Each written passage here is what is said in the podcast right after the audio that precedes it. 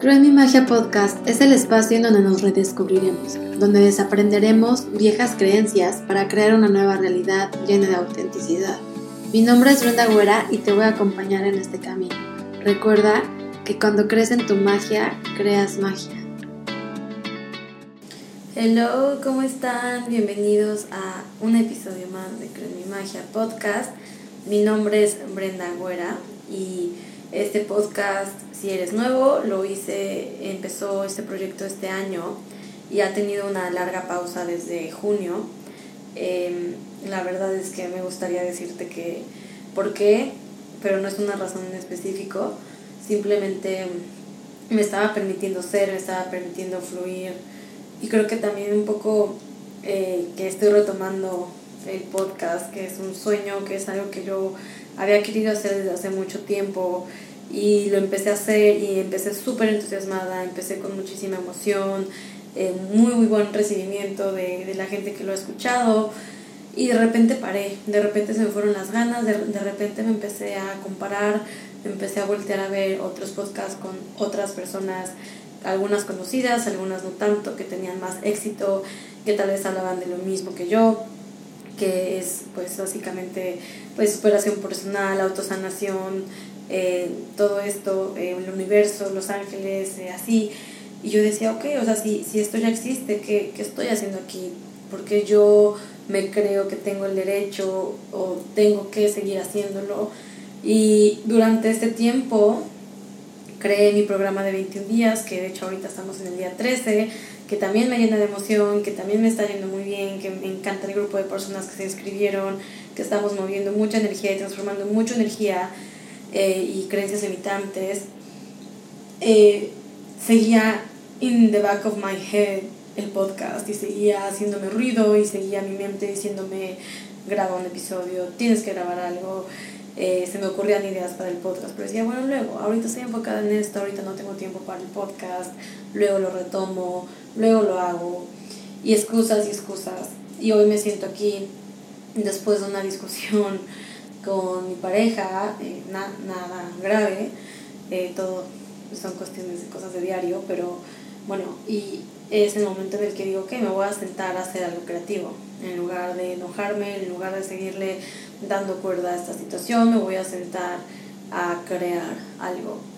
Y aquí estoy eh, grabando un episodio más del podcast y creo que esa es una de las lecciones que les quiero compartir de esta semana. Creo que a veces nos enganchamos tanto con una situación o con una, una, una cosa de alguien que no nos gusta o de algo que nos gustaría mejorar, que no está saliendo como queremos, etcétera, que se nos olvida que tal vez podríamos estar usando esa energía para, para crear, para movernos y para hacer algo que nos contribuya más a nosotros y por ende a, al colectivo, ¿no? a la persona de al lado, a tu familia, todo lo que haces tú que te expande, que te contribuya expande y contribuye a las personas de tu alrededor. Y cuántas veces no nos quedamos enganchados en querer cambiar a alguien, en querer decirle a alguien, deberías hacer esto a mi manera, como yo lo hago porque es la manera correcta.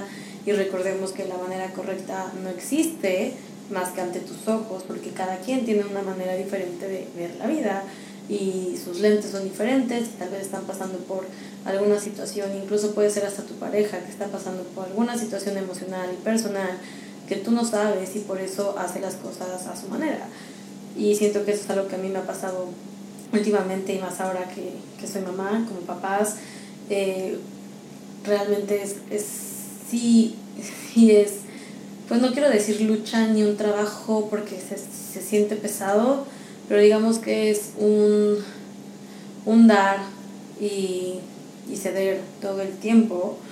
Y a veces uno cae, yo caigo en el querer que mi pareja haga las cosas como yo quiero o como yo creo que son o como veo que la gente, otras personas lo hacen y por querer parecerme a otras parejas, a otros papás, yo quiero hacer lo mismo y entonces dejo de ser yo, por lo cual exijo de mi pareja que deje de ser él. Y creo que ahí hay un gran, pues, un gran problema, porque ahora que lo identifico, pues estoy queriendo cambiar a alguien, ¿no? O sea, digo, ninguno de estas cosas es como que pues pone en riesgo a mi bebé ni nada, o sea, son cosas de personalidad, son cosas de manera de hacer las cosas, etcétera, que no ponen en riesgo la vida de mi hija, ¿no? Entonces realmente me pregunto si puedo ceder, si debo ceder. Y no sé la respuesta porque en el momento pues estás caliente, ¿no? Y estás como, oh, como que quieres, you wanna get your way, pero ahora que ya uno está con la cabeza fría, dices, ok, o sea, lo mejor y puedo ceder, pero ¿qué hago en ese momento en el que me encuentro como encasillada, como, como, como atorada con mis propios pensamientos, con mis propios demonios, digámoslo así, pensando es que lo debería de hacer así, o es que por qué, no entiende, o, o por qué hace esa cara. Entonces es estar observando cada micro detalle de lo que la otra persona hace. Y en mi caso, esta persona es, es mi pareja y es muy duro, es muy fuerte porque, wow, o sea, siento que le estoy haciendo daño, mucho daño y es un daño que claramente no es intencional. Y lo importante es reconocerlo, reconocer que estás sobreexigiendo y y enganchándote a algo que realmente una no está afectando primero la salud de tu hija o la tuya, eh, no es nada malo, o sea, simplemente es algo en lo que yo estoy enganchada y quiero cambiar. Y tal vez ahí no está la respuesta, al yo forzarlo, al, al, yo, al yo no fluir y yo al no, al querer que a fuerza él encaje a como yo quiero que sea, eh, simplemente no va a a funcionar, ¿no? O sea, no, no es la manera en la que me gustaría tampoco hacerlo, pero es reconocer que lo estoy haciendo y reconocer antes de tiempo y decir, ok, ¿qué puedo hacer para cambiar? O desde dónde viene este, este querer tener la razón. Y me acordé de algunas veces con las que, o sea, como que me recuerda en qué parte de mi vida lo he hecho y en qué parte de, con qué personas lo he hecho la, o sea, la misma actitud, ¿no?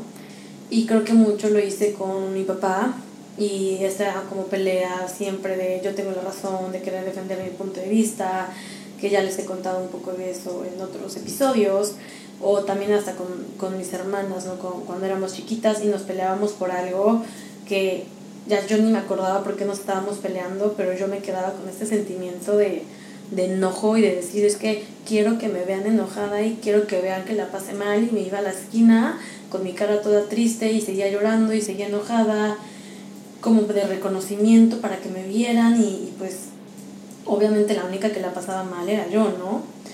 Y entonces digo, ok, entonces ¿quién estoy siendo? ¿Qué versión de mí estoy siendo en este momento que no me está funcionando, que no, que no me está expandiendo y que no está contribuyendo nada eh, ni para mí misma ni en mi relación, ¿no? Entonces creo que esa es otra de la enseñanza.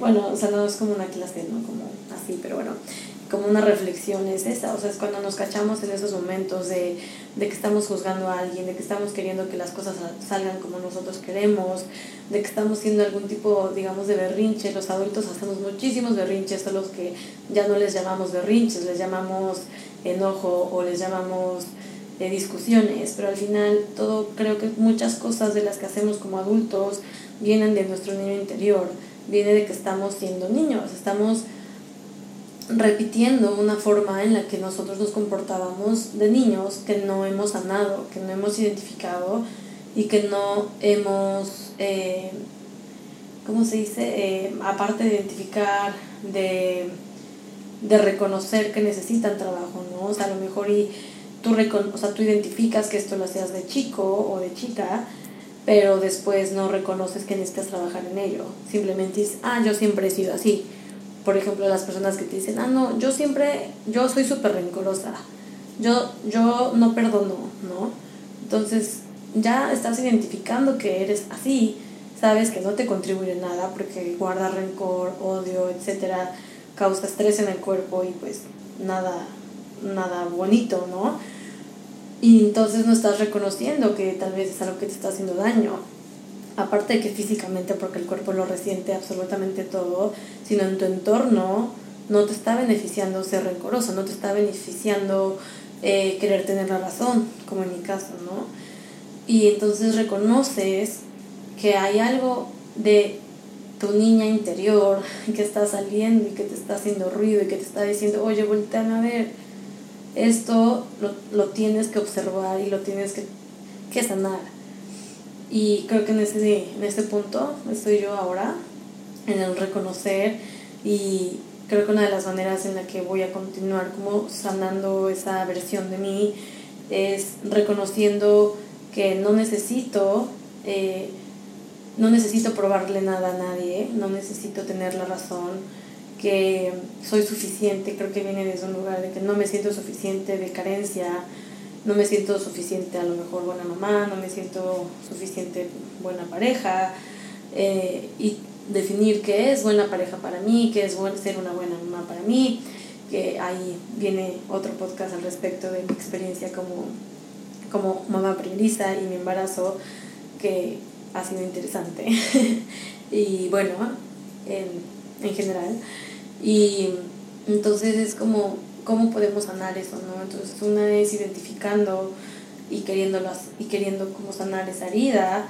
Otra manera es también haciendo el journaling. Hace ratito escribí como qué es lo que me molesta de mi pareja, o sea, por qué me causa, por qué me molesta, ¿no? Entonces empecé a escribir y este, pues ahí sin juicio y pues espero que nadie nunca lea mi libreta, pero bueno, al final es el momento en el que uno tiene que sacar todos estos pensamientos que, les pasan, que nos pasan por la cabeza, que si no salen en un lugar sano y libre de juicio, como en un journal, en una libreta, eh, puede salir en cualquier momento de tu vida con cualquier persona que no tiene nada que ver con ese problema. Entonces, sí creo que es importante hacer este dump de pensamientos de simplemente liberar la mente y dejar espacio para pues para sustituirlos por algo más amoroso y armonioso, ¿no? Y bueno, esa ha sido un poco hasta el final de mi semana. Y la otra cosa que les quería comentar y les quería aceptar, em, que todo cabe, ¿no? Si es, bueno, yo lo digo mucho en, pues, en mi cuenta personal de Instagram, lo escucho mucho también de otras personas y de aceptar tu luz y tu sombra y todo, de integrarla.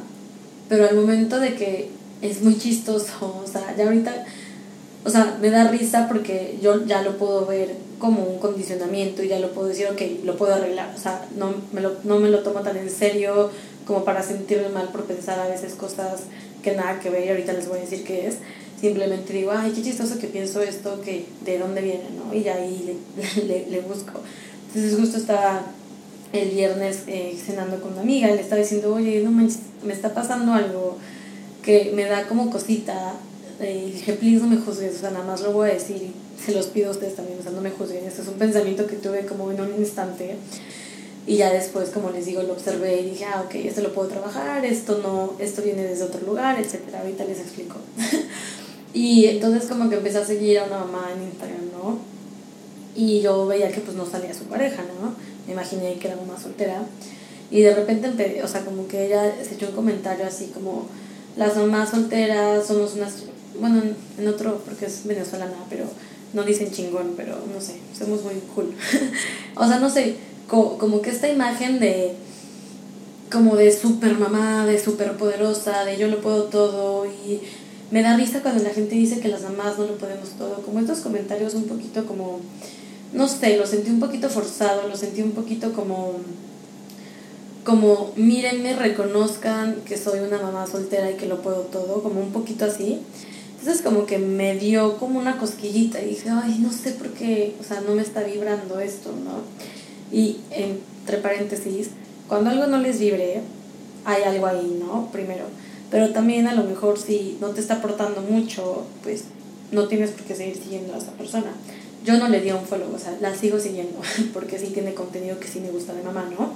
Pero bueno, entonces como que dije, le estaba contando a mi amiga, le dije, oye, o sea, como que me está pasando estos pensamientos por la cabeza y, y no sé, te lo quería contar. Me dice, es que sabes que, o sea, yo creo que más allá de que sea ella y que su situación sea esa, lo que a ti te choca, porque ya me has dicho, es que es como esta imagen de que una mamá tiene que estar siempre en chinga y corriendo y preocupada por todo y estresada. Y como en nuestra cultura eh, idealizamos y aplaudimos a las personas que son así, las personas que viven así, en las películas nos lo enseñan, o sea, la gente que vive en New York, cuando ves una película basada en New York, dime si no siempre hay un personaje que vive una vida caótica, que lo puede todo, que la gente la admira o lo admira, porque, o sea, se levanta a las 5 de la mañana, corre la mamá. Ay, de hecho hay una película de Sarah Jessica Parker que se llama I Don't Know How She Does It, creo y es justo ese papel de una mamá que está vuelta loca, corriendo por todas partes. Entonces cuando mi amiga me dijo eso, dije, claro, claro que es por eso. O sea, más allá de que sea esta cuenta, de que sea esta persona, viene desde que cuando yo me enteré que estaba embarazada, mi miedo más grande era ser esa persona, ser una persona que estuviera en chinga todo el tiempo. Porque a mí no me funciona. A lo mejor tú conoces a alguien que sí le funciona o a ti sí te funciona y estás bien pero a mí no me funciona, a mí, a mí me funciona tener mis espacios, poder tener una vida balanceada en la que pueda ir al gimnasio siendo mamá, que mi esposo me pueda ayudar, etc. Entonces cuando yo estaba yendo a terapia, cuando estaba embarazada, eh, literal fue de mis primeras sesiones, yo lo que le dije a mi terapeuta fue, es que yo no quiero ser una mamá que está en chinga y que está corriendo todo el tiempo y toda estresada, es mi miedo más grande y mi terapeuta me dijo de, ¿y quién te dijo que tú tienes que ser esa persona? Y yo de, no, pues es que es lo que veo, o sea, es, es lo que conozco, o sea, ya sea de mis tías, ya sea de mi hermana, de hecho no, no tampoco es así, pero bueno, ella me da un, una, ella, de hecho, la manera en la que mi mamá, mi hermana ejerce su maternidad es una de las razones por las que me animé a tener hijo, a tener a mi hija, como, eh, como ella lo hace, como que no es como esto de vivir estresada y así. Entonces, bueno, mi, mi terapeuta me, me dijo eso, ¿no? O sea, ¿quién te está diciendo que esa es la única manera que ser mamá se puede ver? Y yo me quedé así, bueno, pues en realidad nadie, ¿no? Y pues nunca lo he vivido. Y pues a mi, a mi, a mi lado tengo a mi, hermana que me está mostrando otra manera y tenía una tengo una amiga que acaba de tener su bebé y también ella me estaba mostrando otra manera que es posible, que es más a mi manera, como sentía yo que me funcionaba. Sin embargo, en ese momento estaba yo tan condicionada a todo lo que culturalmente nos enseñan, lo que vemos en las películas, incluso los comentarios de gente que seguro tienen la mejor intención, pero que cero ayudan de cuando estás embarazada de, uy, aprovecha porque después no, no vas a tener tiempo para ti, no vas a trabajar, no vas a poder hacer tal, nunca vas a, a tener tiempo en pareja, bla, bla, bla. Entonces son todos estos comentarios que te asustan y que dices, es que qué miedo, ¿no? Entonces claro que, que cuando yo veo este tipo de contenido que me despierta esa herida, que me despierta ese, ese foco rojo porque ese es un foco rojo para mí, o sea, no digo que para otras personas, sino para mí, digo, ok, entonces tal vez aquí no estoy reconociendo que tal vez aquí hay algo que todavía necesito observar. Y ahora que empecé diciéndoles lo de como la discusión de pareja, etcétera, digo, claro, entonces ahora yo, o sea, me estoy convirtiendo un poco en esta versión que yo no quería, ¿no? Como querer hacer las cosas a mi manera, eh, estar como en chinga. Digo, no tanto en chinga en este momento porque sí me he logrado, la verdad, este, distribuir y tengo una vida muy balanceada entre el amor propio, mi tiempo para mí, mi tiempo en pareja y mi tiempo con mi hija. Pero sí es en, en esta parte de como que querer controlarlo todo, ¿no? Y que todos los espacios y las personas involucradas en la crianza de mi hija, etcétera. Entonces, claro, por eso me está resonando este tipo de contenido o esta persona. Y aquí la invitación es a que tú también veas qué te está mostrando eso que te molesta de alguien. Ahora sí que lo que te checa, ¿cómo es? Lo que te choca, te checa, ¿no? ¿Qué, qué te está observando? O sea, ¿qué estás observando de la otra persona? Ya sea de las dos maneras, del, o sea, algo que te inspire y a veces la inspiración viene disfrazada de envidia, ¿no? Algo que te dé envidia de otra persona, quizá es envidia de la buena, ¿no? Pues ahí hay algo que tal vez tú puedes lograr, que tú quieres, y que lo puedes hacer a tu manera. Y del otro lado, como en mi caso, es por qué me está molestando este, este contenido o cuál es la raíz de, de esto que me molesta. Y creo que para poderlo hacer tienes que tener pues un nivel de conciencia y madurez emocional, una para no juzgarte y dos para reconocerlo y sanarlo. Entonces es, ok, ¿qué me está mostrando esta persona que me está causando esta cosquillita, no? Entonces ya les conté qué fue para mí y cuál era como realmente la ruta de, de ese sentir que me causó. Y nada, o sea, me quedé tranquila y, seguí platicando con mi amiga. Le dije, bueno, es que sí, total, o sea, eh, y de hecho, bueno, sí, si tú que estás escuchando eres una de las personas que, que tienen un pedestal, por ejemplo, el multitasking, te invito a que busques en internet, en Google, hay muchos estudios que muestran por qué el multitasking y como esta, pues esta idealización que tenemos en el pedestal de una persona que, que sabe hacer mil cosas a la vez y etcétera, porque no, no funciona realmente y en algún momento como aquí se en Estados Unidos le dicen el burnout, está como este cansancio extremo, digámoslo así, es el resultado de una vida de multitasking, de hacer mil cosas a la vez, que hasta incluso en algunas empresas te lo piden. Eh, necesitamos una persona que sea multitasking, ¿no? Y hay un libro que también les puedo recomendar que se llama The One Thing, la, una cosa, no sé si existe en español, se los voy a poner en el, la descripción del podcast. Y ese libro es increíble, de los primeros libros que yo leí, así como que dije, ok, o sea, me cambió el panorama. Eh, lo que yo pensaba que era ser una persona exitosa, de estar corriendo por todas partes, porque no solamente tenía que ver con ser mamá, sino también como el éxito, ¿no? Es una persona que tiene mil proyectos a la vez, que tiene mil llamadas en un día, que siempre está corriendo, que trae el café en la mano, que hasta se le cae el café en la mano en la camisa porque no llega a la cita, este no sé, va enojada en el tráfico porque va tarde, todas estas imágenes mentales me vienen a la cabeza, ¿no? De qué es ser exitoso. Entonces este libro de One Thing explica por qué hacer una cosa a la vez, bueno, es mucho más profundo, ¿no? Pero el hacer una cosa a la vez, poner nuestra atención plena en one thing at a time, es mucho más sustentable que hacer muchas cosas a la vez. ¿no? Pero ese es otro tema y otro podcast y podríamos hablar de eso otros 20, 40 minutos. Entonces, bueno, eso era lo que les quería decir sobre eh, lo que te choca, te checa, ¿no? Cómo observar y cómo, cómo encontrar la raíz. Otra vez, el journaling es una herramienta increíble. Yo antes, la verdad, que no, como que no le hacía mucho caso, pero mi alma me ha estado llamando a escribir y a escribir más. Y creo que desde hace mucho tiempo lo hacía porque siempre me han gustado las libretas y las plumas y todo lo que es de papelería. Y creo que ahí es algo que, que me guía por ahí. De repente se me cruza la idea de escribir un libro, de, no sé, entonces todos nuestros dones, todos nuestros gustos tienen una razón de ser. Así que por alguna razón empecé a hacer journaling y wow, lo que me ha salido de ahí, las he hecho canalizaciones a través del journaling y bueno, es, es increíble. Y la última, el temita que les quería platicar es, eh, hoy esta bueno, en esta semana, eh, que es la semana 2 del programa de 21 días, que por cierto si se quieren inscribir, eh, ya viene la segunda edición, que va a empezar en septiembre, mediados de septiembre va a ser increíble, el cupo es limitado porque la verdad que sí me gusta conectar con las personas así bien. Justo ahorita es el grupo de 10 y no quisiera hacerlo más, más grande de 20 personas, esperemos.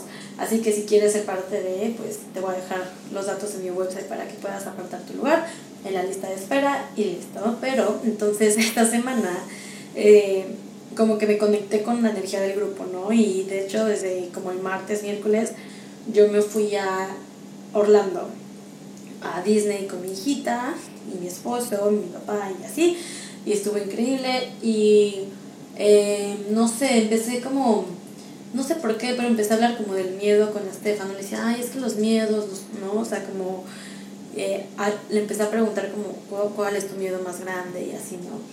Y empezó a surgir como que esta conversación y luego también en Instagram como que empecé a, hice una encuesta de cuál era el miedo más grande eh, de las personas de, sobre ser mamá o estar embarazadas, ¿no? Y en la meditación de esta semana del grupo del, del programa 21 días, eh, pues se me vino que vamos a hablar del miedo, como que el tema del miedo está muy presente esta semana, se me ha aparecido como un post, en, ya sabes, frases motivacionales, etc. Y dije, ok, hice una reflexión sobre el miedo, la escribí, dije, ok, me está llamando a hacer esta meditación, esta sanación grupal eh, sobre el miedo. La verdad que estuvo increíble, eh, no, esperaba, estuvo una canalización súper bonita, pero lo que les quería decir sobre el miedo, para compartirles un poco de lo que pasó en ese momento, es, creo que el miedo eh, mata sueños, creo que el miedo no nos deja ser nosotros, no nos deja ser nuestra versión más auténtica, el miedo no nos permite ser vulnerables, el miedo nos hace chiquitas, chiquitos, y lo que yo decía era, es normal tener miedo porque es un, es un sistema de defensa natural, eh, está en nuestro ADN, el miedo nos protege, ¿no? Es como esta alerta roja, ¿no? Obviamente si no existiera el miedo, nos podríamos poner nuestra vida en riesgo, ¿no? Pero hay miedos que, que son, no sé cómo decirlo, hay miedos que son como miedos a, vivir, como a, a, disfrutar, a existir simplemente porque es algo desconocido y que sabemos que no nos va a hacer daño, ¿no? Como el miedo a lanzar ese proyecto, como el miedo de decirle que te gusta a esa persona, el miedo de terminar una relación, que, que le tenemos miedo, le tenemos miedo al cambio, le tenemos miedo a empezar de cero, le tenemos miedo a arriesgarnos y, y creo que es normal tener miedo, pero lo que no es normal es vivir con miedo. No es normal vivir con esta pesadez, con esta carga de desea lo que sea lo que tú le tengas miedo, tanto tiempo, tantos años. Eh, yo, mi, mi, uno de mis más grandes miedos es, era no, no, saber si iba a ser buena mamá. Y ese miedo yo lo tenía desde chiquita porque, bueno, mi mamá falleció desde cuando yo tenía dos años, no la conocí. Eh, bueno, siempre dije que pues yo nunca iba a ser buena mamá porque como no tenía una imagen materna, digo, todas estas creencias limitantes y todo lo que les estoy contando, pues ya lo he trabajado.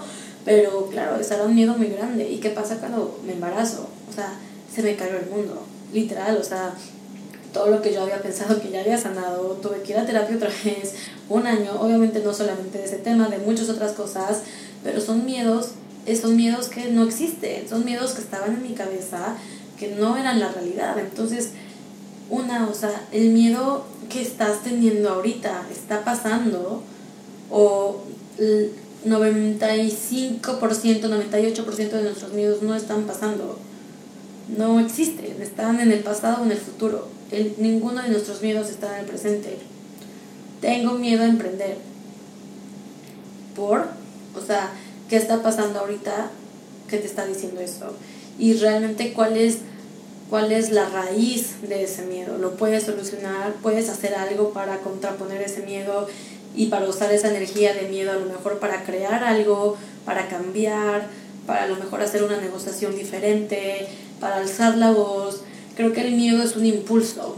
Si aprendemos a usar esta energía del miedo para crear, para impulsarnos, en lugar para, para escondernos y para no hacer las cosas, creo que el mundo sería diferente. Creo que no hay sentimiento que haya matado tantos sueños, que haya arruinado tantas vidas que el miedo. El miedo a ser libre, cuando de repente nos venden esta idea de bueno, a lo mejor y ahorita ya no tanto, pero de es mejor malo por conocido que bueno por conocer.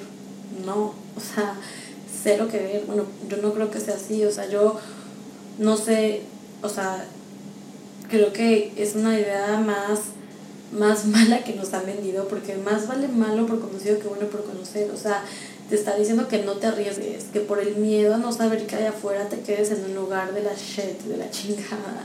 O sea, creo que esa es una de las mayores mentiras que existe en nuestra cultura eh, latina, latinoamericana, no sé si se diga en España, eh, me imagino que sí. Entonces, este tipo de, de cosas, de frases que nos decimos, que no están creando más en nuestra vida, ¿no? O sea, y estos miedos que, que a veces, pues sí, nos, nos, nos, dejan ahí en el mismo lugar y no nos permiten, no nos permiten seguir creando, ¿no? Y eh, en algún lugar también leí que la mayoría de nuestros traumas eh, son, vienen de nuestro niño herido, ¿no? Entonces, esos miedos, que tu miedo más grande, a lo mejor tienes algún tipo de fobia, tal vez es un trauma de tu niño interior, de tu infancia, y no lo has trabajado, no lo has reconocido, ¿no? Entonces, aquí también viene la pregunta es si este miedo es tuyo o es de alguien más sí creo que los miedos se heredan. Eh, creo que a veces nos compramos las ideas de nuestros papás. La verdad es que a mí no, yo no, yo no crecí con miedo como a hacer cosas, como algún tipo de fobia, o algo así. Bueno, de hecho la única que sí que me gustaría explorar es, le tengo como miedo a las alturas, pero no miedo a las alturas de que elevador o así, le tengo miedo como a ver el piso, ¿sabes? Como creo que en Chicago hay como un piso súper alto con, con cristal, me muero, o sea, no hay manera que yo me suba a eso, o sea, me da algo, nada más de pensarlo me da, se me revuelve el estómago, pero sería interesante, voy a, voy a indagar un poquito más sobre ese miedo. Pero de ahí en fuera la verdad que no tengo otro miedo así que digas, le tengo miedo a las arañas, ¿no? Pero a lo mejor y si tú eres una persona que tiene un miedo así bien específico como algo así, es si alguien en tu familia también le tiene miedo. O sea, ese tipo de cosas también se heredan inconscientemente. Por ejemplo, yo de chiquita eh, no me gustaba la catsup y creo que a una de mis hermanas no le gustaba la catsup, entonces pues a mí tampoco me gustaba, ¿no? Y después ya cuando tuve como 15 años probé la catsup y amo la catsup y me encanta. Entonces es lo mismo con los miedos. Es, ok, este miedo es mío. ¿De quién lo estoy heredando? Por ejemplo, el miedo a la muerte, ¿no? Que ya son temas mucho más profundos. Y creo que es de autoexplorarlo y que, que la, tu idea de, de trascender este plano es, es muy personal y que tú encuentres algo que te dé paz, creo que es el mejor consejo que te, puedo, que te puedo dar. Pero ¿quién en tu familia o qué evento de tu vida te causó ese miedo? fue la pérdida de alguien que tal vez no te explicaron de chiquito o después en la adolescencia, fue que nunca has realmente explorado tu opinión sobre ese tema, ¿no? Sobre la pérdida, sobre la ausencia y por eso le tienes miedo, porque entonces el miedo te está protegiendo de investigar, de, o sea, como de salir de esta zona de confort. Es mejor decir, ah, no, es que yo le tengo miedo a esto y pues por, por, eso no lo leo o por eso no investigo pero este miedo de, quedarte con este tipo de dudas, de, no crear tu propia versión, eh, creo que es mucho más pesado. O sea, creo que es mucho más doloroso vivir con ese tipo de miedos tan, tan pesados y no te digo que ahorita, bueno, no, sí, la verdad es que sí te digo que, que dejes este miedo atrás y que empieces, por ejemplo, si es un miedo como este, no como a la muerte, o sea, es decir, ok, ¿qué puedo hacer yo ahora si en verdad te causa mucha pesadez y te causa miedo a vivir, o sea, tenerle miedo a la muerte te causa miedo a vivir, ¿qué es lo que puedes tú hacer ahora para cambiar esa perspectiva y para que puedas con esta nueva perspectiva crear algo nuevo en tu vida que te contribuya más? Tal vez puedes empezar a leer libros sobre eh, vidas pasadas, como el libro de Muchas vidas, muchos maestros, que para mí es un libro que me ayudó muchísimo a sentirme en paz con este tipo de miedo que yo lo, yo lo tenía. No, no sé si ya lo tengo curado por completo, pero eh, las dos últimas veces que perdí a dos personas muy queridas en mi vida, eh, creo que pude pasarlo, digamos, como procesarlo de una manera más consciente y más liviana que antes. Pero, ¿qué puedes hacer tú para sanar ese miedo? Ir a terapia a lo mejor, preguntarle a tus personas más cercanas qué opinan al respecto, y encontrar tú tu propia versión, tu propio punto de vista y sentirte en paz con ello, creo que, creo que es lo más bonito para cuando tenemos miedo a, a cualquier cosa fuera de este tema. Creo que cuando tenemos un miedo, igual que, igual que lo que les decía hace rato de la envidia, de la comparación, de todo esto es cuál es la raíz de esto que estoy sintiendo. Cuerpo, enséñame, cuerpo, muéstrame en dónde sientes este dolor, en dónde está eh, esta memoria que nos está doliendo, cuando nos cuestionamos, cuando abrimos espacio para, pues para que nuestro cuerpo se comunique con nosotros, para que nuestra mente nos mande información, ahí están las respuestas. Y creo que a veces son tan sencillas y las tenemos tan enfrente que no las queremos ver. O que creemos, no, no creo que sea esto porque está muy fácil, no, está muy por encimita, debe ser algo mucho más profundo. No, seguramente es eso que se te vino a la mente, es eso que estás pensando y ahí es donde tienes que poner tu atención. Y quiero cerrar con esto de que ninguna idea, ningún pensamiento que pase por tu cabeza es coincidencia, ya sea es algo que tienes que dejar ir o algo que tienes que crear y está destinado a ser tuyo. Y bueno, este es el resumen de lo que ha pasado en mi vida esta semana.